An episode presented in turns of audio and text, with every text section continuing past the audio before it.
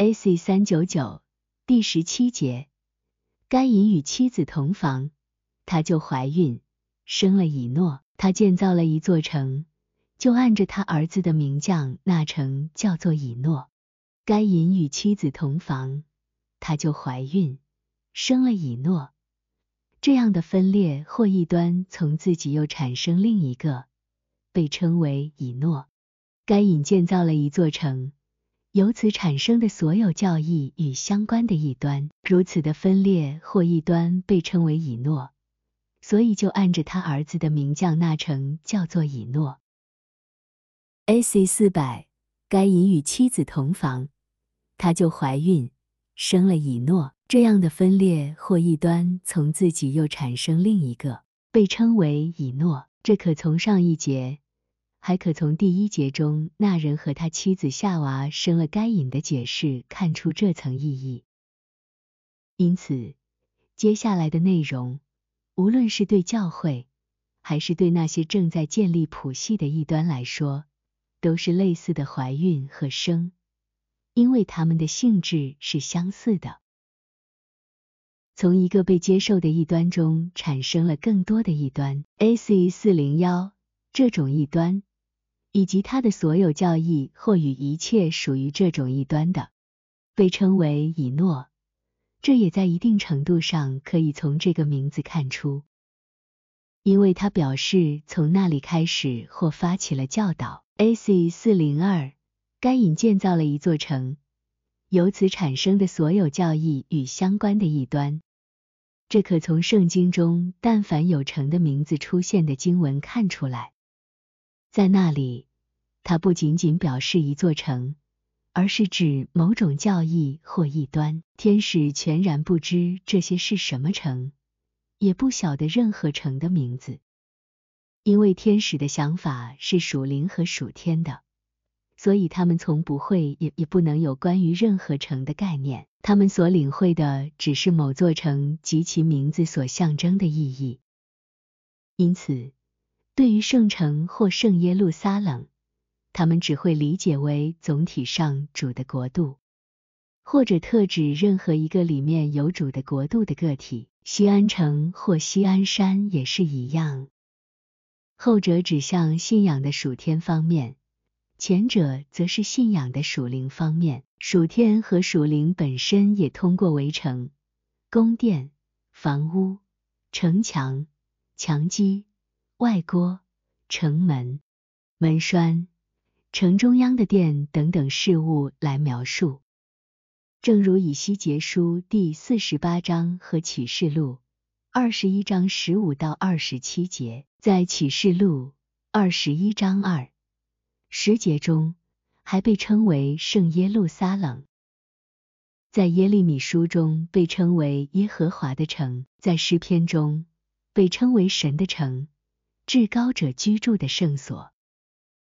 在以西结书被称为这城是耶和华的所在，在以赛亚书中这样说：外族人的众子必建筑你的城墙，藐视你的都要在你脚下跪拜，他们要称你为耶和华的城，为以色列圣者的西安。在撒加利亚书中说：耶路撒冷必称为真理的城。耶和华的山必称为圣山。这里的真理的城或耶路撒冷象征信仰的属灵方面，圣山或西安象征信仰的属天方面。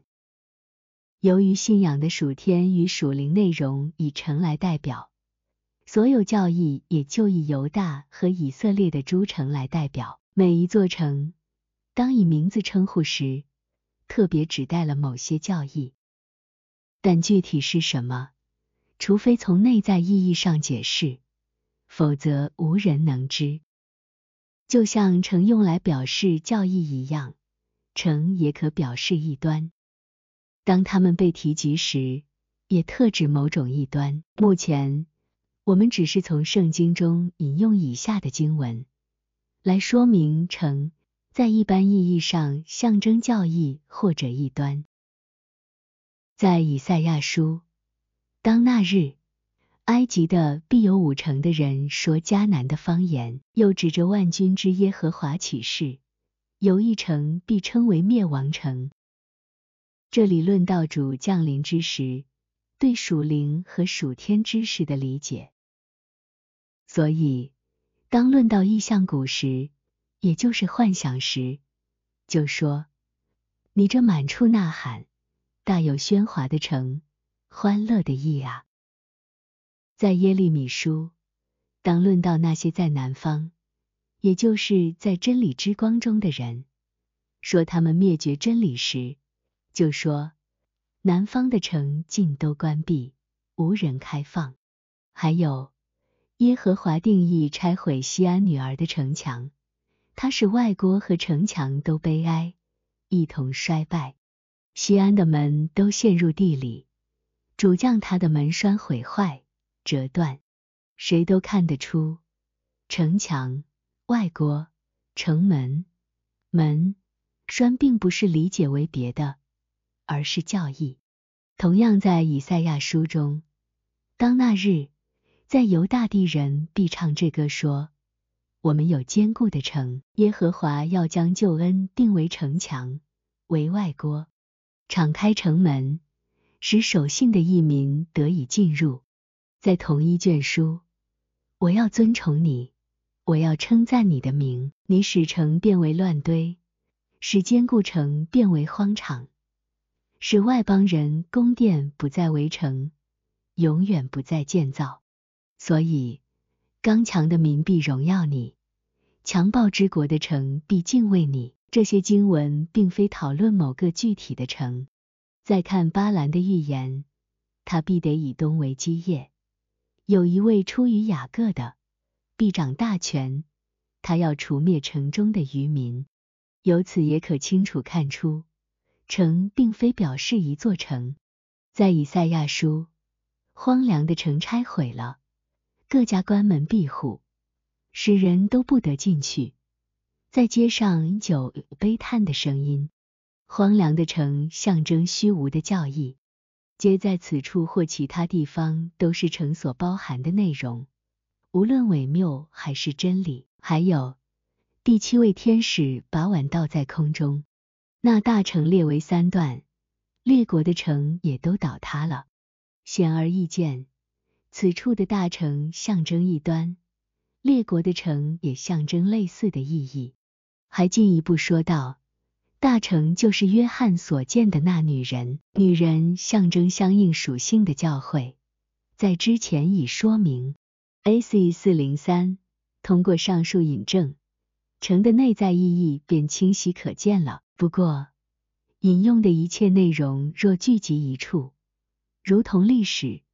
这就难怪那些眼光限于自意的人们认定该隐的确建造一座城，命其名为以诺。甚至从字面看来，他们还认为地上已有人居住，哪怕经上说该隐是亚当的投胎之子。从之前叙述的内容来看，上古之人习惯以代表性题材将所有事整理成历史事件的形式。这对他们来说是最大的快乐，因为这令到万事万物看起来有生机活力。A.C. 四零四第十八节，以诺生以拿，以拿生米户雅利，米户雅利生马土撒利，马土撒利生拉麦。所有这些名字都代表了从最初名为该隐的一端派生出来的一端。由于除了这些名字外，关于他们没有其他记载，所以没有必要多说。但是可以从名字的衍生关系中得知一些信息，就像以拉的意思是从城而来的，因此从名为以诺的一端传承下来，以此类推。A.C. 四零五第十九节，拉麦娶了两个妻，一个名叫亚大，一个名叫喜拉。作为该隐第六代后裔的拉麦，象征荒废，因为不再有信仰。两个区象征新教会的兴起。亚大象征该教会属天和属灵事物的母亲，喜拉象征该教会自然事物的母亲。A.C. 四零六拉麦象征荒废，或者不再有信仰。后续经文说的更明显：男人伤我，我把他杀了；孩子损我，我把他害了。这里的男人用来象征信仰，孩子象征仁义。A.C. 四零七，教会的状态总体上便是如此情形。随着时间的推移，会逐渐背离真信仰，最终沦落到没有信仰。当没有信仰，它被说成荒废了。这是上古教会在那些被称为该隐们当中的情况，也是洪水之后的古代教会的情况，同样也是在犹太教会的情况。主降世时，教会已荒废到了一个地步。以至于对这位将要拯救他们的主一无所知，更谈不上信仰他。同样的事再次发生在主降世后的初期教会，时至今日已经荒废到没有任何信仰。尽管如此，教会的核心总是存留着，哪怕在信仰上已荒废的那些人并不承认这核心。就像从上古教会一直留有渔民，直到洪水。并在洪水之后继续存留。该渔民被称为挪亚。A.C. 四零八，当教会荒废到不再有任何信仰之时，便产生一个新的开始，也就是新的光芒照耀。圣经中称之为早晨。星光或早晨在教会荒废之前不发生的原因，信仰和仁义的东西已与亵渎的东西掺和在一起。只要保持在此状态，任何属于光明或属于仁义的东西都不可能被引进，因为败子会毁掉好种子。不过，当没有信仰时，信仰也就不再能被亵渎，因为人们不再相信像他们所说的内容，不承认，不相信，仅仅知道，无法亵渎。就像如今的犹太人。生活在基督徒之中的他们必定知道，主被基督徒承认为弥赛亚，就是他们曾盼望，如今仍在期盼的那一位。不过，他们无法亵渎这些，因为他们不承认，也也不相信。这种情形也适用于那些已听闻过主的穆斯林和外邦人。这就是为什么，直到犹太教会什么也不承认和相信时。主才降临世间。A.C. 四零九情况与被称为该隐的异端相似，这一异端随着时间的推移而被荒废，因为他的确承认仁爱，却把信仰置于主要的位置，并将信仰放在仁爱之上。源于该隐的各异端渐渐游离迷失，到了第六代的拉麦，甚至完全否认了信仰。当此时临到。星光或早晨出现，被称为拉麦的两个期，名为亚大和喜拉的新教会便被建立。尽管拉麦不再有信仰，亚大和喜拉但仍称为拉麦的妻子，就好比犹太人也没有信仰。内在与外在的教会在圣经中也也被称为妻子，以雅各的两个妻子利亚和拉杰来代表。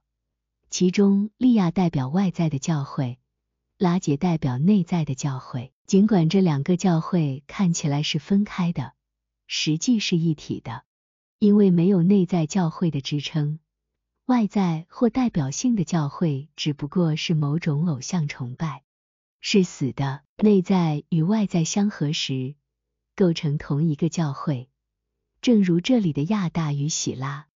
然而，当雅各的后裔像拉麦一样不再有信仰时，教会无法在他们当中保持下去，就转移到了那些不是生活在不幸之中，而是生活在无知之中的外邦人那里。教会一旦荒废，倘若有的话，只有极少数情况下会在那些拥有真理的人中保持下去，而是转移到那些根本不知道这些事情的人那里。因为他们比那些人更容易接受信仰。A.C. 四幺零荒废针对两种人，第一种针对那些知道却不愿知道，或者看见却不想看见的人，正如之前犹太人的状态。以及今时基督徒的状态。第二种是那些因为无知而不知道或看不见的人们，正如以前的外邦人和如今的外邦人。当这些知道却不想知道，或看见却不想看见的人们荒废到极点时，教会就会在那些被称为外邦人的人群中重新兴起。这就是洪水前的上古教会、洪水后的古教会以及犹太教会的情况。星光初次照耀的原因，如前所述。是因为那些被启示的真理不再被那些不承认和不相信其真实性的人亵渎。A.C. 四百一十一，主在先知书中多次提及，必须到了荒废的极点，一个新的教会才能兴起。那里用荒废来表达信仰的属天方面，用荒凉来表达信仰的属灵方面，用用终结与毁灭等来表达。A.C. 四一二第二十节，亚大生哑巴，哑巴就是住帐篷、牧养牲畜之人的祖师。亚大，如前所述，亚大象征该教会属天和属灵事物的母亲。哑巴就是住帐篷和牲畜之人的祖师，象征关于仁爱以以及由此产生的良善之神圣的教义。这些是属天的。A.C. 四百一十三，亚大象征该教会属天信仰的母亲，可从他头生的哑巴看出，他被称为住帐篷、牧养牲畜之人的祖师看出，这些是属天的，因为他们象征仁爱以及由此产生的良善之神圣。A.C. 四百一十四，住帐篷象征仁爱之神圣。这可从帐篷在圣经中的意义看得出。例如，耶和华啊，谁能寄居你的帐篷？谁能住在你的圣山？就是行为正直、做事公义、心里说实话的人。在此，居帐篷或住圣山，用来描述仁爱之神圣，也就是行为正直、做事公义。他们的绳索传遍天下。他们的言语传到地极，神在其间为太阳安设帐篷。这里的太阳象征仁爱。我要永远住在你的帐篷里，我要投靠在你翅膀下的隐秘处。这里的帐篷象征属天的事物，你翅膀的遮蔽象征从属天而出的属灵事物。在以赛亚书中，必有宝座因慈爱坚立，必有一位诚诚实实坐在其上。在大卫帐篷中施行审判，寻求公平，塑行公义。这里的帐篷也象征仁爱之神圣，以寻求公平和塑行公义来描述。同样在以赛亚书中，你要看西安，我们守节的城，你的双眼必看见耶路撒冷，成为静的居所，不再挪移的帐篷。这些话谈论的是属天的耶路撒冷。在耶利米书中，耶和华如此说：“我必使雅各被掳去的帐篷归回，也必顾惜他的住处，城必建造在原旧的山冈。被掳的帐篷象征属天事物或仁爱的神圣事物的荒废。”在阿摩斯书中，到那日，我必建立大卫倒塌的帐篷，堵住其中的破口，把那破坏的建立起来。重新修造，像古时一样。在这里的帐篷同样象征属天的事物极其神圣。在耶利米书，全的荒废，我的帐篷忽然毁坏，我的幔子顷刻破裂，我的帐篷毁坏，我的绳索折断，我的儿女离我出去，没有了，无人再支搭我的帐篷。挂起我的幔子，这里的帐篷象征属天事物，幔子与绳索象征源自属天事物的属灵之物。在同一先知书还有，他们的帐篷和羊群都要夺去，将幔子和一切器皿，并骆驼为自己掠去。这里说到基达和东方人，他们象征那些拥有属天事物之人。也就是神圣的事物，在西安百姓的帐篷上倒出主的愤怒，像火一样。这些内容代表信仰的属天或神圣事物的荒废。帐篷在圣经中代表属天的事物或仁爱之神圣，是因为古时人们各在自己的帐篷里进行神圣的敬拜。然而，因着对敬拜之事的不敬，使他们的帐篷不再圣洁，于是会幕被建立，在之后建殿。因此，之后的会幕。以及在往后的殿所象征的意义，也是当前的帐篷所象征的。人若圣洁，会被称为帐篷或者会幕，也可称为主的殿。帐篷、会幕与殿象征同样的意义。请看大卫诗篇：有一件事，我曾求耶和华，我仍要寻求，就是一生一世住在耶和华的殿中。瞻仰他的荣美，在他的殿中求问，因为我遭遇患难，他必暗暗的保守我，在他的亭子里，把我藏在他帐幕的隐秘处，将我高举在磐石上。现在我得以昂首，高过四面的仇敌。我要在他的帐幕里欢然献祭。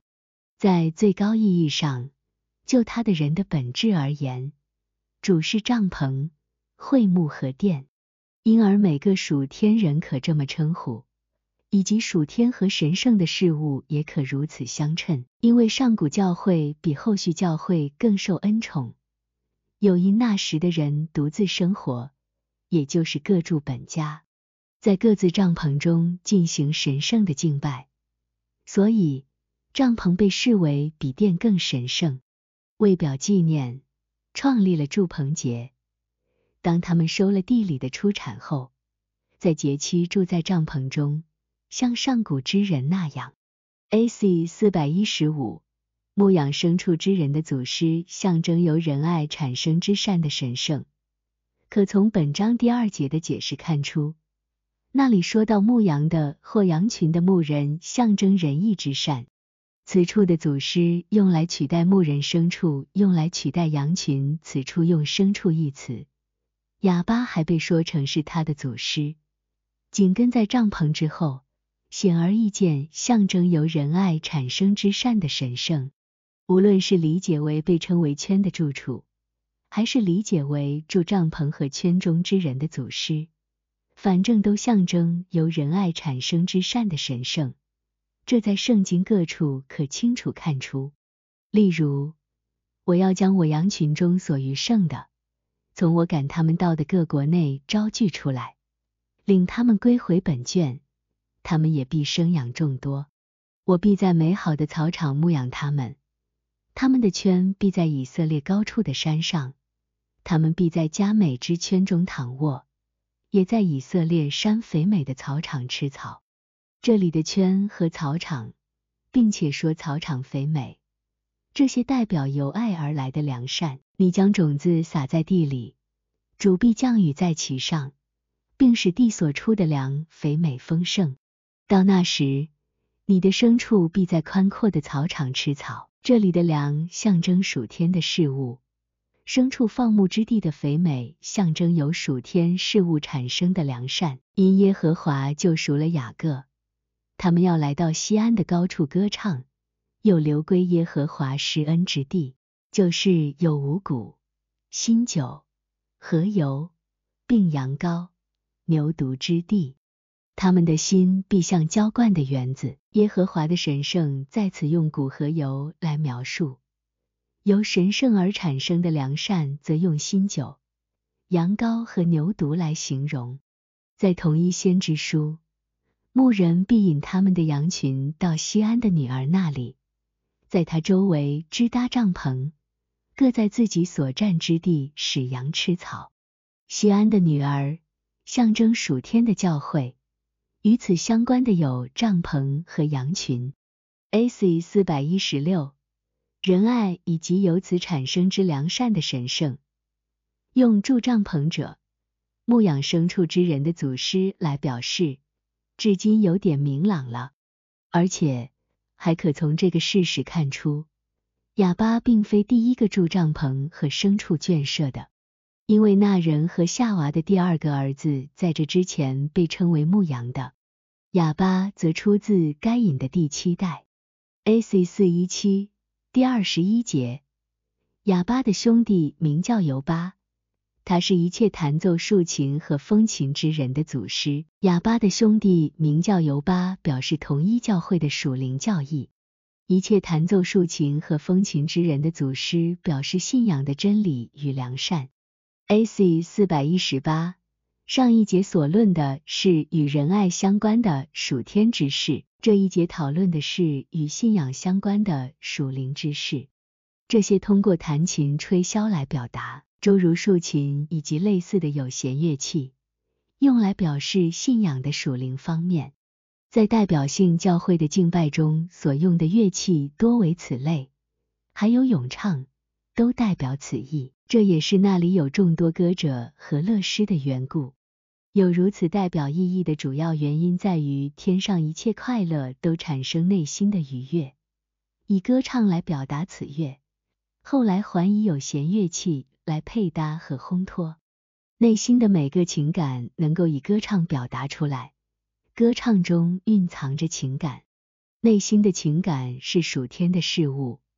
由此发出的歌唱，则是属灵的事物。从天堂的唱诗班可清楚看出，歌唱以及类似的手段所表达的属灵秉持。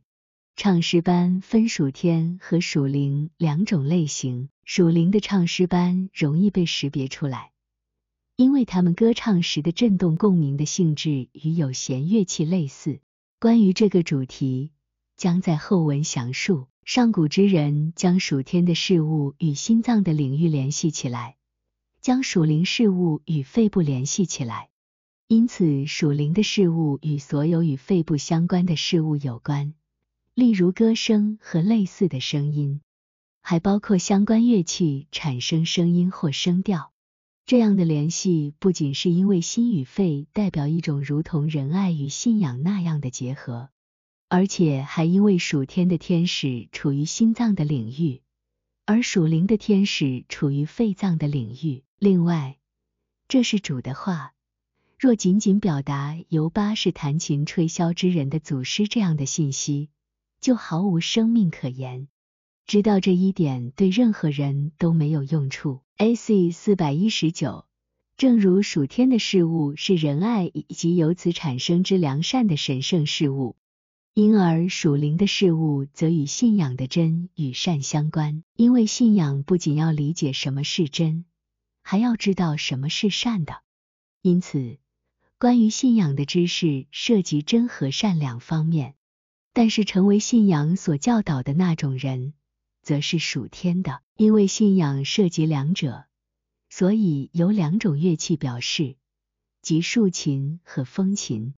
竖琴是大家熟知的弦乐器，表示属灵的真理；而风琴是介于弦乐器与吹奏乐器之间的乐器，因此它表示属灵的良善。A.C. 四二零，圣经中提到不同的乐器，各自有其所代表的意义。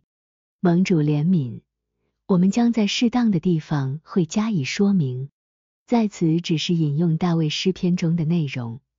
我要在耶和华的帐幕里欢然献祭，我要唱诗歌颂耶和华。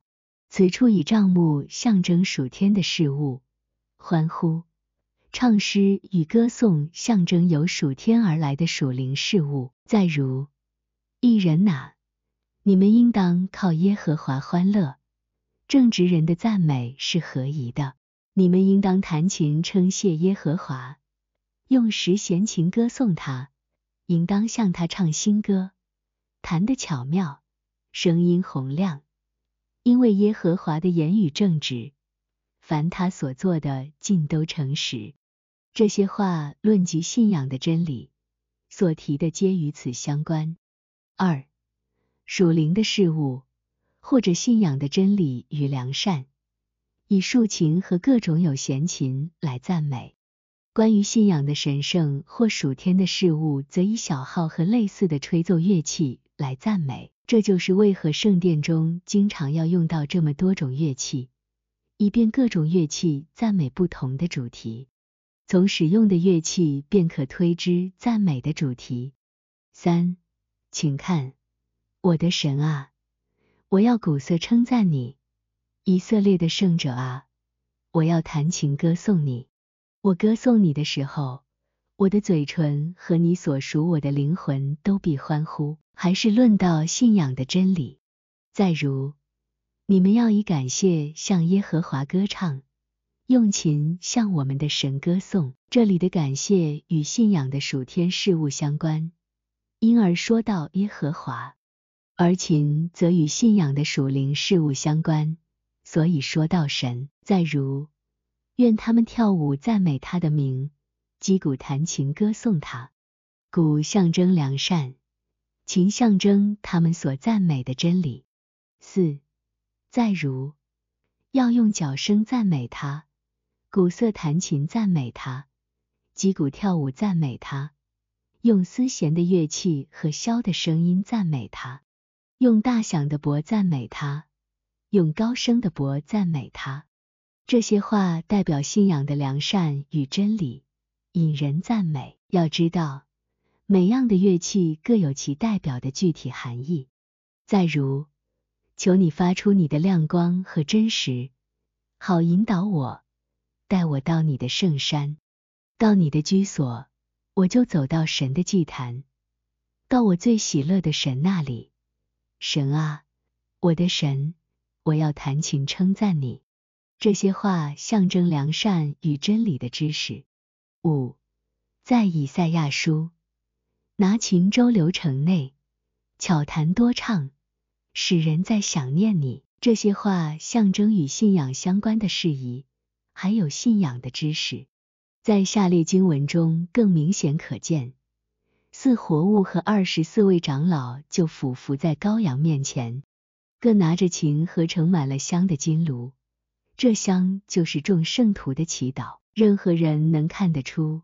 并非活物和长老拿着琴，而是以琴来象征信仰的真理，以盛满了香的金炉来象征信仰的良善。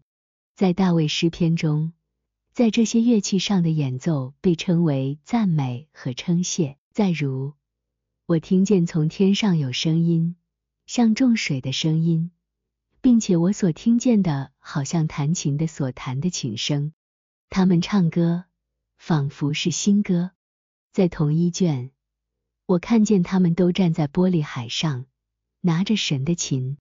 值得注意的是，天使和灵就是依照良善与真理的不同来区分声音，不仅适用于歌唱和乐器产生之音声，还有其他声音。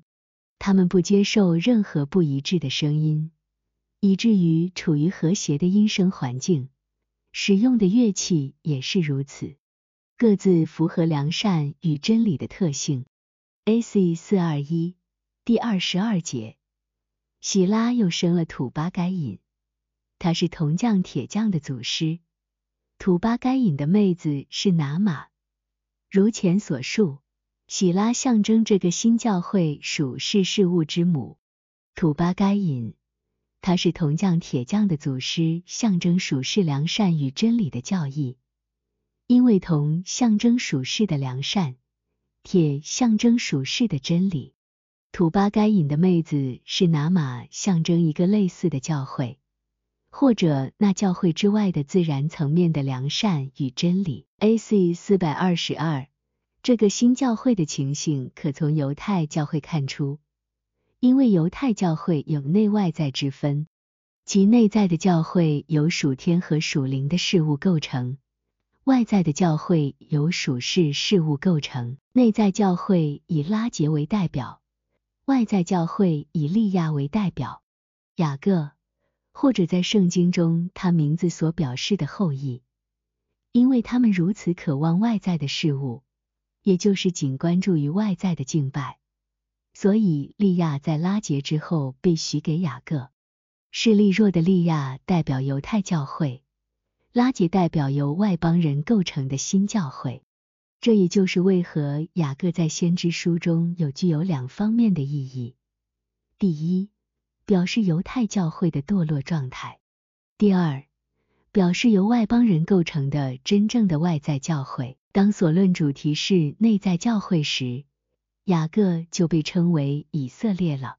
关于这方面信息，请容后详述。A.C. 四二三，土巴该隐被称为铜匠铁匠的师傅，不像之前称哑巴和尤巴那样被称为祖师，因为先前属天属灵或内在的事物不复存在。应用于哑巴和尤巴的祖师，象征这些内在的事物从那时开始存在。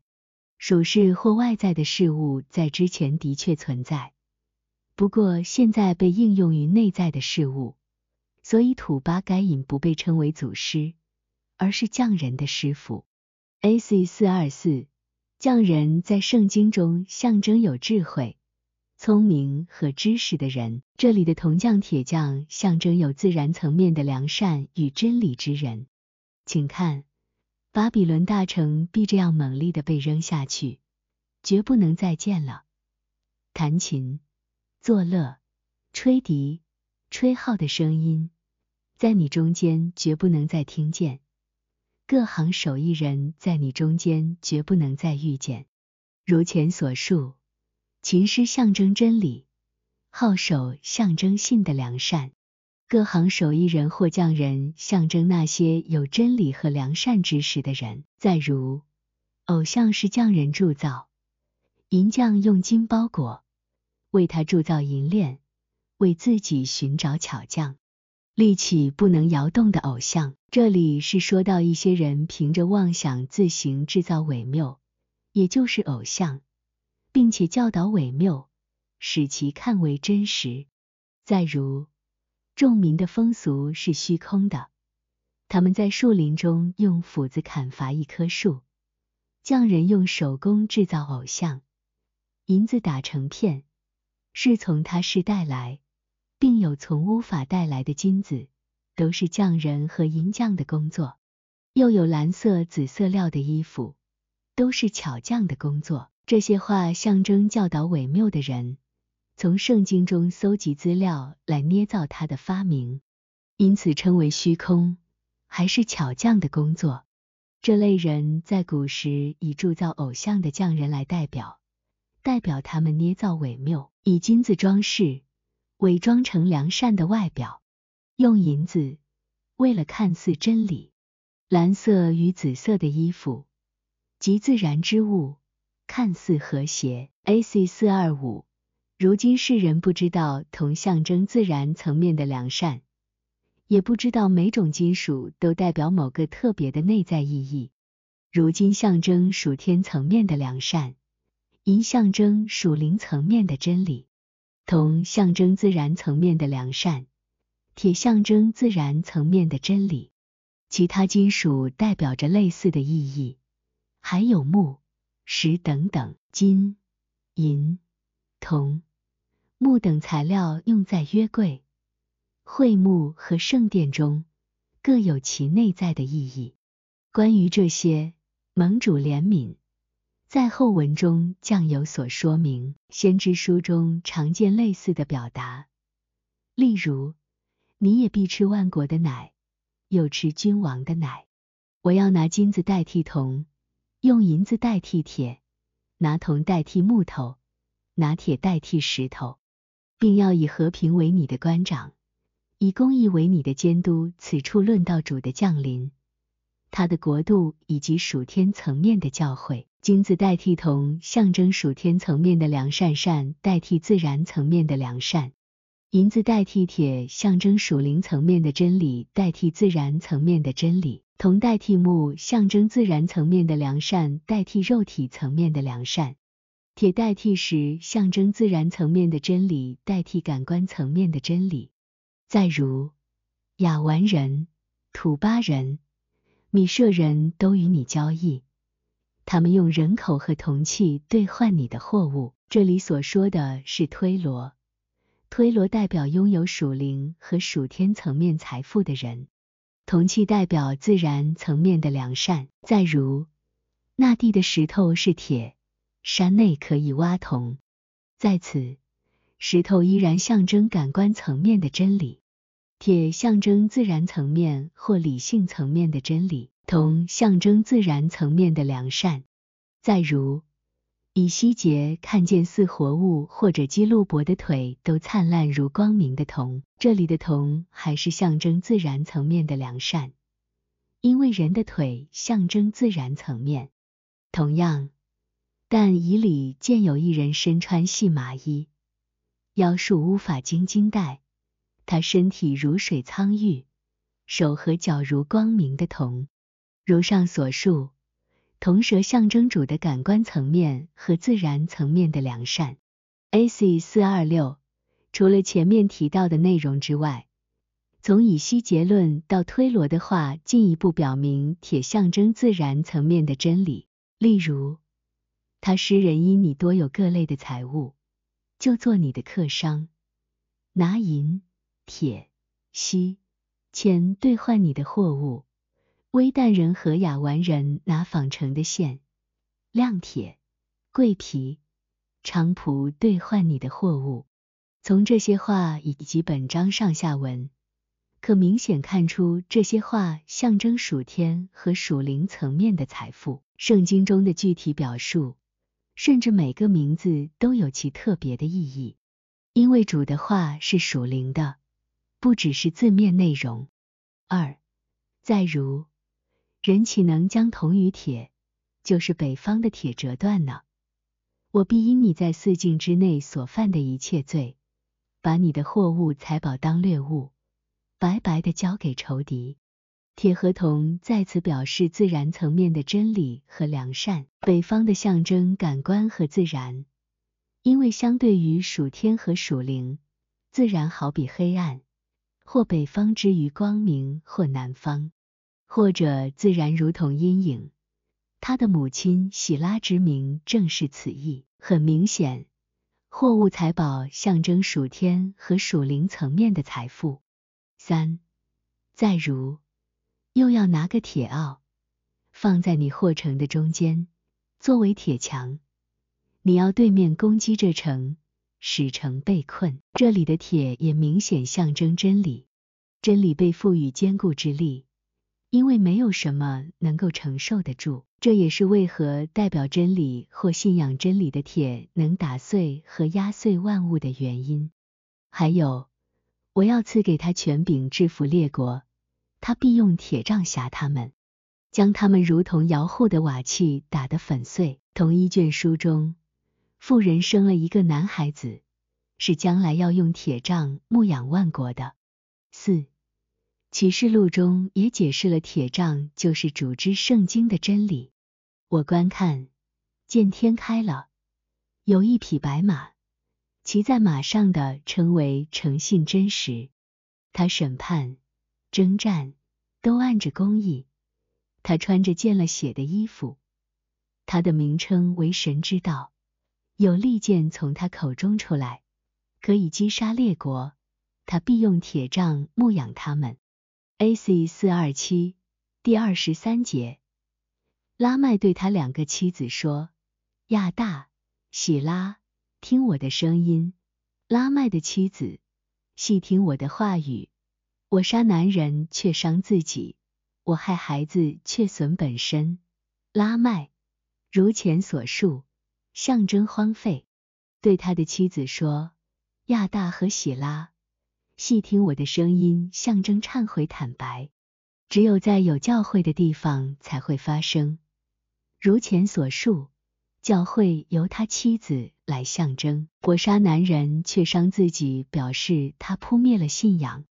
男人如前所述，象征信仰。我害小孩却损本身，表示他灭绝了仁义。伤与损皆为不健全的状态。伤象征信仰的荒凉，损象征仁义的荒废。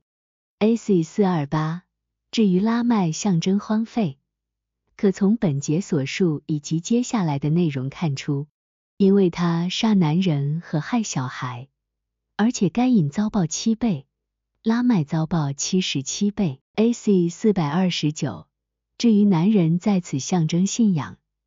从本章第一节中，当夏娃生下该隐后说：“耶和华使我得了一个男子。”可看出信仰的教义被称为耶和华使我得的一个男子，还可从之前所说，男人或男性象征对信仰的认知。他还灭绝了仁义，再次被称为小孩，否定和杀害了信仰，也就否定和杀害了仁义，因为仁义由信仰而生。A.C. 四三零，小孩在圣经中象征纯真。也象征仁义，因为没有仁义不可能纯真，没纯真就不是真正的仁义。纯真的三个层级在圣经中被区别为吃奶的婴孩和小孩。若没有真正的仁爱与仁义，就不可能有真正的纯真。因此，以下表达也可用来描述三个层级的爱，如吃奶的孩子对妈妈或乳母的柔和之爱，婴孩对父母的慈仁之爱。小孩对老师的仁义之爱，因此以赛亚书这么说：豺狼必与绵羊羔同居，豹子与山羊羔同卧，少壮狮子与牛犊并肥畜必同群。小孩子要牵引他们。绵羊羔、山羊羔和牛犊象征纯真和爱的三个层级，豺狼、豹子和少壮狮子则象征他们的对立面。小孩子象征仁义。二，在耶利米书，你们为何做着大恶，自害己命，使你们的男人、妇女、婴孩和吃奶的都从犹大中剪除，不留一人呢？此处的男人与妇女象征理智上的真理和意志上的良善。婴孩和吃奶的象征爱的最初阶段，婴孩象征纯真，以及小孩象征仁义。可从路加福音中主所说的以下话语看明：有人抱着自己的婴孩来见耶稣，要他摸他们。耶稣说：“让小孩子到我这里来，不要禁止他们，因为在神之国的正是这样的人。我实在告诉你们。”凡要承认神之国的，若不像小孩子，断不能进去。作为纯真本身和爱本身，主自己被称为婴孩或小孩。在该节经文中，他还被称为奇妙测试、全能的神、永在的父、和平的君。A.C. 四百三十一，伤与损象征其状态不再完好。伤象征信仰的荒凉，损象征仁义的荒废。因为伤的是男人，损的是小孩。信仰的荒凉与仁义的荒废，在以赛亚书中这么说：从脚掌到头顶，没有一处完全的，尽是伤口、淤损与新打的伤痕，都没有收口，没有缠果。也没有用膏滋润在此。伤口论及信仰的荒凉，淤损论及仁义的荒废，伤痕论及二者。A.C. 四三二第二十四节：若杀该隐，遭报七倍；杀拉麦，必遭报七十七倍。这些话表明，他们灭绝了信仰，就是该隐所代表的。该信仰本是神圣不可侵犯的，同时还表示他们灭绝了由信仰所产生的仁义，这更是神圣不可侵犯的。因此，他们的惩罚就是必遭报七十七倍。A.C. 四三三，若杀该隐，遭报七倍，表示禁止侵犯该隐所代表的分离之信，可从本章第十五节看出。七十七倍表示更加不可侵犯，可从七十七倍的象征意义看出，七是个神圣的数字，因为第七日象征属天的人、属天的教会、属天的国度，甚至最高意义上象征主自己。正因如此，但凡在圣经中出现数字七时，象征神圣或不可冒犯。数字七十的意义也在于此，因为圣经中的七十包括七段时期，每一段时期在圣经中长指十年。当表达什么至圣或者绝对不可侵犯的意思时，就用七十个七。正如主说，饶恕弟兄不是七次，而是七十个七次，这表示饶恕他每一次的罪过，以至于无止境或永远的饶恕，这便为圣。在此，沙拉麦必遭报七十七倍，意味着遣罚。对此侵犯被严令禁止。A.C. 四三四第二十五节，那人又与妻子同房，他就生了一个儿子，起名叫赛特。意思说，神令给我立了另一个种代替亚伯，因为该隐杀了他。人与妻子象征新的教会，就是上面亚大与喜拉所表达的教会。他的名叫赛特的这个儿子，象征全新的信仰，由此可获得仁义。神令给我立了另一个种代替亚伯，因为该隐杀了他。这些话表示已被该隐分离和灭绝的仁义，有主赐给该教会。A.C. 四三五，那人与他的妻子象征新的教会，之前由亚大与喜拉所代表。单从字面，恐怕无人能得知和得出结论。毕竟之前曾说那人与他的妻子象征上古教会及其后裔。不过，从其内在意义可明显看出，还因为紧接着下下一章第三和四节再次提到那人与他的妻子生了赛特，只不过表达方式与之前不同，在那里用来表示上古教会后裔的第一代。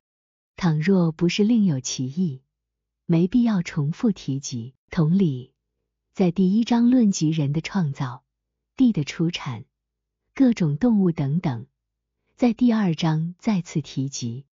正如前文所说，第一章论到属灵人的被造，第二章则论到属天人的被造。当同一人、事、物被重复时，一般来说别有用意。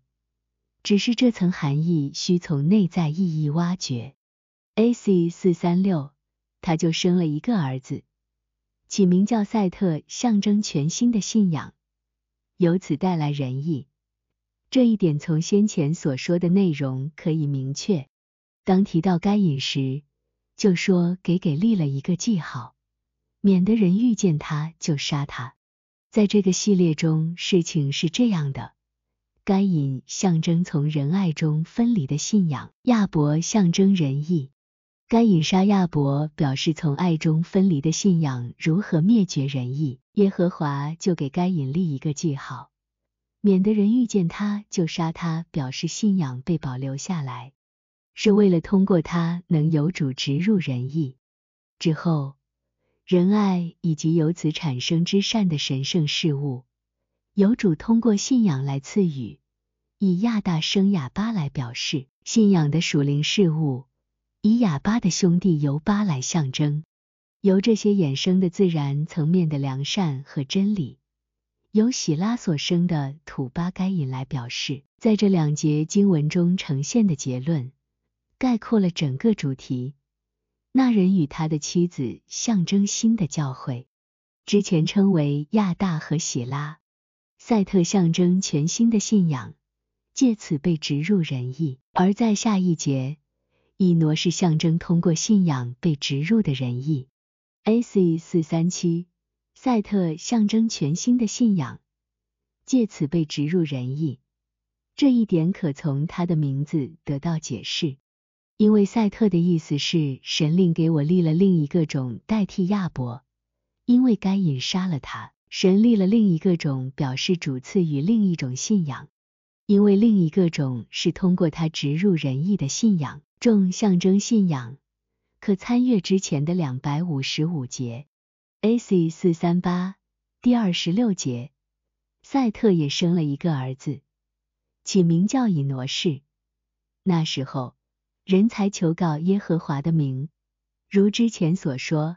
赛特象征通过他植入仁义的信仰，他的儿子起名叫以挪士，象征以仁义为信仰核心的教会。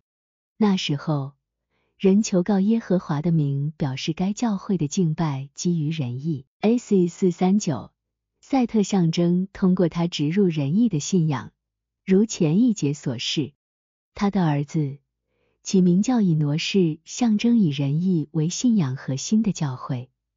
这也由之前说过的情况得以证实，而且可以从以挪士这个名字的意思得知，这个名字也表示人。并不是属天的人，而是属灵人的人，在此被称为以挪士。从紧接下来的话也看得出来，那时候人才求告耶和华的名。A.C. 四四零，那时候人才求告耶和华的名，表示该教会的敬拜基于仁义，因为求告耶和华的名是在一切对主的敬拜中正式且通用的形式。并且是出于仁义的敬拜。由于这里使用了耶和华，而在前面的经文中则用神，这表明除非出于仁义，主也无法被敬拜。因为信仰若非出于仁义，则无以献上敬拜，因其仅出于口而非内心。至于求告耶和华的名作为所有敬拜主的共同形式，可从圣经上看出。例如，亚伯拉罕为耶和华筑了一座坛，并求告耶和华的名。他在别是巴再上一片树林，就在那里求告耶和华永生神的名。一切敬拜皆如此表达。从以赛亚书可看出，耶和华以色列的圣者如此说：“雅各啊，你并没有求告我；以色列啊，你倒厌烦我。”你没有将你的羊带来给我做燔祭，也没有用祭物尊敬我。我没有因供物使你服劳，也没有因乳香使你厌烦。这些话概括的表达了一切代表性的敬拜。A.C. 四百四十一。显然，求告耶和华的名并不是现在才开始的，从之前关于上古教会的描述中就足够清楚。那个教会比其他教会更崇拜和敬畏主，还有亚伯献上羊群中头生的为公物。因此，在这里求告耶和华的名，并没有别的意思，只是表示一个新教会的敬拜。这是在那些被称为该隐和最终拉麦的人灭绝之后的情况。A.C. 四四二，从本章所展示的内容中，可以明显看出，在上古时代。有许多从教会分离出来的教义和异端，每一种都有其自己的名字。这些分离的教义和异端的思考方式要比今天深邃得多，因为他们有那样的天分。